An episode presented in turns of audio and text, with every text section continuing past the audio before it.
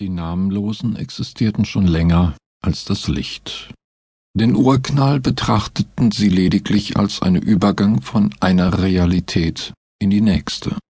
Es war ein Tor, das in eine neue Endlichkeit führte. Wann der immerwährende Kreislauf aus Entstehen und Vergehen sie gemeinsam mit Raum und Zeit und Materie zum ersten Mal aus einer Singularität herausgespuckt hatte, wussten sie nicht mehr. Einige von ihnen vermuteten, dass sie die geistige Essenz eines genialen Volkes waren, dem es gelungen war, die Ewigkeit zu überlisten. Ausgestattet mit ungeheurer Macht fühlten sie sich als Götter und spielten mit dem aus der Materie entstandenen Leben, wie es ihnen beliebte.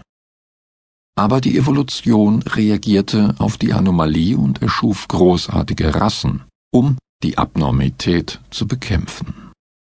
Doch waren die Völker nur selten stark genug, um die Namenlosen aus ihren künstlichen Welten erfolgreich zu bekämpfen. Sie litten furchtbar unter den grausamen und endlosen Kriegen. Um nur einen einzigen der Körperlosen auszulöschen, mussten oft genug ganze Galaxien geopfert werden und mit ihnen viele blühende Zivilisationen. Die führenden Rassen verzweifelten langsam über solche Siege, Sie hielten ihre Feinde für unbesiegbar. Aber sie irrten sich. Die Geistwesen hatten einen Schwachpunkt. Sie konnten sich nicht vermehren. Wenn auch nur ein einziger dem Vergessen anheimfiel, war er nicht mehr zu ersetzen.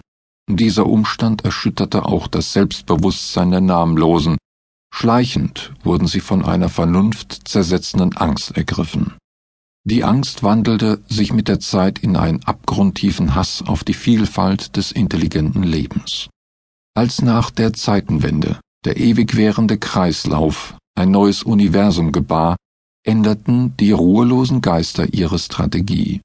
Gezielt suchten sie nun geeignete Völker aus, griffen in deren Entwicklung ein und schufen sich mit ihnen brutale Schutzmächte, die mit erbarmungslosen Terror über andere Sterninsel herfielen.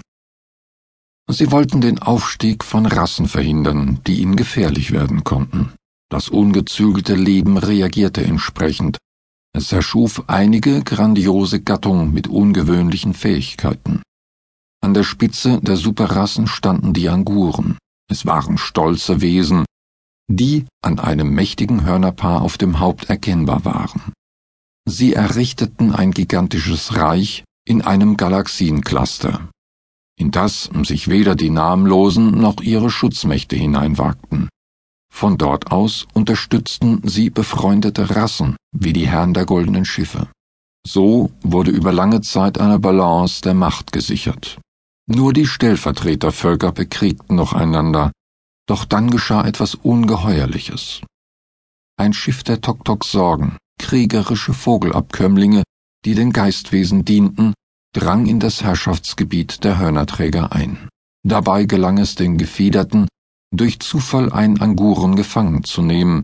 Wenig später wurde die Mannschaft des Schiffes auf einem unbedeutenden Planeten in der Milchstraße in einen Hinterhalt gelockt und vernichtet. Sämtliche Gefangenen an Bord, also auch der Hörnerträger, wurden von zwei Menschen befreit. Bei den Menschen befanden sich auch einige Heaktorg. Diese selbstbewusste Rasse zählte zu den wichtigsten Verbündeten der Herrn der goldenen Schiffe. Sie erkannten das Superwesen und brachten es wieder in seine Heimat. Als der Angure mit dem Namen Kontor sein Volk über den Frevel der Vogelabkömmlinge informierte, empörten sie sich und beendeten den unausgesprochenen Waffenstillstand mit den Geistwesen. Mit aller Härte überzogen die Hörnerträger das Hilfsvolk der Ewigen mit dem Feuer der Vergeltung und vernichteten dabei einen großen Teil der feindlichen Kriegsflotte.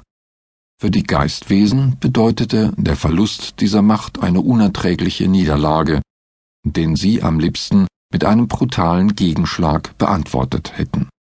Zwar würden sie einen solchen Krieg gewinnen, aber mit Verlusten auf ihrer Seite bezahlen. Daher wählten sie eine subtile Methode, um den Feind zu schwächen. Sie befahlen einem ihrer gesichtslosen Diener, die schrecklichen Sungur-Ut aufzusuchen. Es war eine Rasse seelenloser Reptilien, ausgestattet mit einer kalten Intelligenz und dem Bedürfnis zu töten.